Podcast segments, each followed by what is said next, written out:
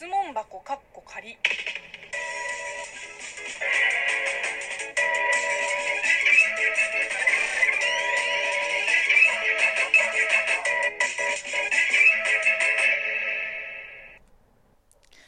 こんにちは。職業中国人のムエイムエです。ムエイムエの質問箱カッコ仮。この番組は中国生まれ、中国育ちの私、ムエイムエがあなたの質問に答えていく Q&A ラジオでございます。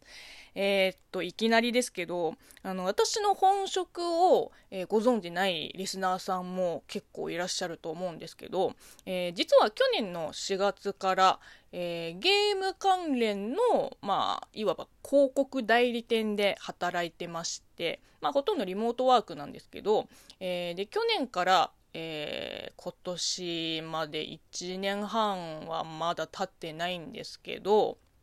えー、と、その担当する、えー、内容といえば、まあ、ゲームの、えー、収録台本の翻訳だったり、えー、ゲームの、えー、全体のローカライズにあたっての、えー、システムとか、あとシナリオの部分全部含めた翻訳だったり、えあとは、まあ、よくあるんだけど、中国のスマホゲームなんだけど、えそのキャラクターのボイス音声が、えー、まあ、日中両言語だったり、えー、なぜか日本語だけだったりとかの、えー、ゲームもあったりするんですよ。えで、そういう時の、えアフレコ収録、えにあたって、え必要なもの、台本だったり、え当日の、その、アフレコの立ち会いだったりが私の仕事の主な内容なんですけど、えー、去年の4月に入社してから、まあ、ちょうど、えー、とあるゲームの担当になって、そのゲームの収録には、まあ、全部、え、現場に行きました。実際スタジオの方に行って、えー、でそこで、まあ、音響監督さんがいらっしゃって、まあ、声優さんがいらっしゃってアシスタントの方がいらっしゃってで、えー、中国サイドのクライアントさんたちは、まあ、スカイプか何かを使ってそのオンラインの立ち会いになるんですよ。でその際に、えー、私は、え日本語がわからない、えクライアントさんとえー、中国語がわからない音響監督の間の通訳役なんですよ。なので通訳が主な、えー、仕事の内容なんです。えー、で、ごくたまに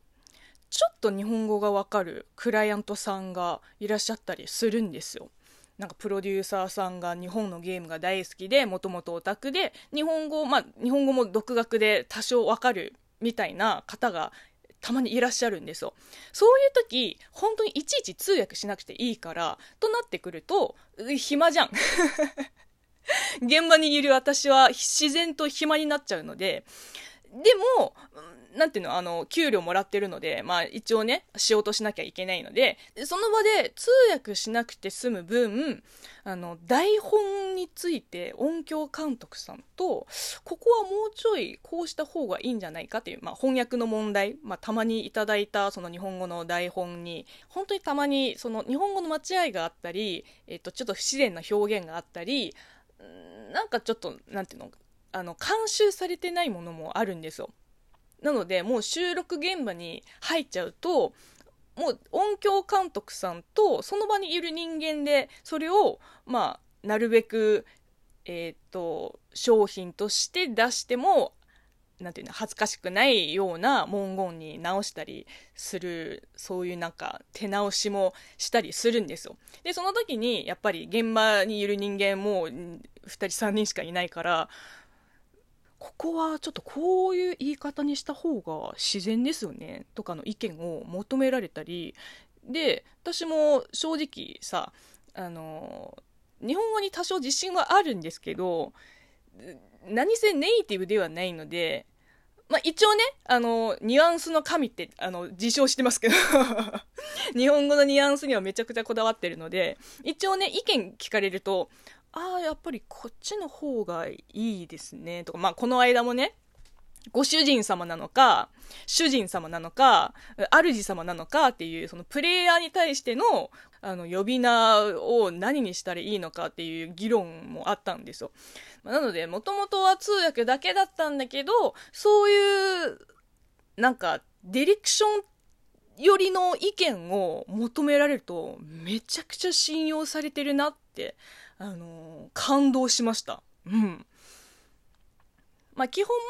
えー、全セリフを一気に収録して、で、クライアントさんに、どうですかって、まあ、私が聞くんですけど、中国語で。で、クライアントさんたちは、えー、日本語はわからなくても、その、なんていうの、その、音？音から、ここはもうちょいなんか抑えてほしいとか、勢いづけてほしいとか、もうちょいなんか若くしてほしいとか、そういう、あの、フィードバックが返ってくるから、で、それをまた日本語に訳して、えー、音響監督さんに伝えるんだけど、何せ、日本語がわからないから、本当に細かいニュアンスまで、その、演技の本当に細かいところまで、わからないんじゃないですか。なので、パッと聞いて、あ、いい感じです。これで、OK っていう、あの、OK をもらっても、やっぱり日本語がわかる側からすると、なんかここ、ちょっと違くないっていう時がたまにあるんですよ。でも私は別にディレクターではないので、あの、多少違和感感じても、言わないです。自分の意見を。あの、だってさ、演技って正解ないから。私の想像と違ってもいやこれはこれでいい感じですっていうスタンスでやってるからあんまり自分からここはもうちょいこうした方がいいんじゃないですかねっていうのはまあ言える立場じゃないので普段は言わないんですよ。でもこの前あのー、もう OK ですってなってで音響監督さんが急にあれ？の語尾がちょっと上がっててなんか意味深に聞こえません？どう思いますか？梅さん。って聞いてきたんですよ。私に。で正直私もちょっと気になってはいたんだけどまあディレクターさんさえ OK だったらまあ言えないから言われてみれば確かにここは置きに行った方がなんかフラットに聞こえますねって言ってで、実際、あの、設定上、このキャラクターはこのセリフを言うとき、どういう心情なのかっていうところまで、えー、私がクライアントさんに確認して、あ、じゃあ、やっぱり置きに行った方がいいですね。ここは特になんかそういう、あのー、なんか複雑な気持ちでもないし、なんか意味深なことを言いたいわけでもないから、じゃあもう一回撮りますってなったんですよ。いやその時めちゃくちゃ嬉しかったですあの分かります？こんな外国人にこんななんていうの細かい演技の議論をしてくれるのはめちゃくちゃ評価されてるんだって、まあ、勝手に思ったんですよ。この人はただ通訳ができるバイリンガルではなくその日本語っていう言語に対して演技だったり読みだったりその細かいニュアンスまでちゃんと分かってる人なんだっていう。っていう風に見られてるんだって思ってその日ずっと上機嫌でした。いやー努力してよかったなって思いましたよしみじみと、えー、リスナーの皆さんも、えー、もし褒められて嬉しかったえことがあれば、ぜひお便りで教えてください。えー、では、またお会いしましょう。バイバイ。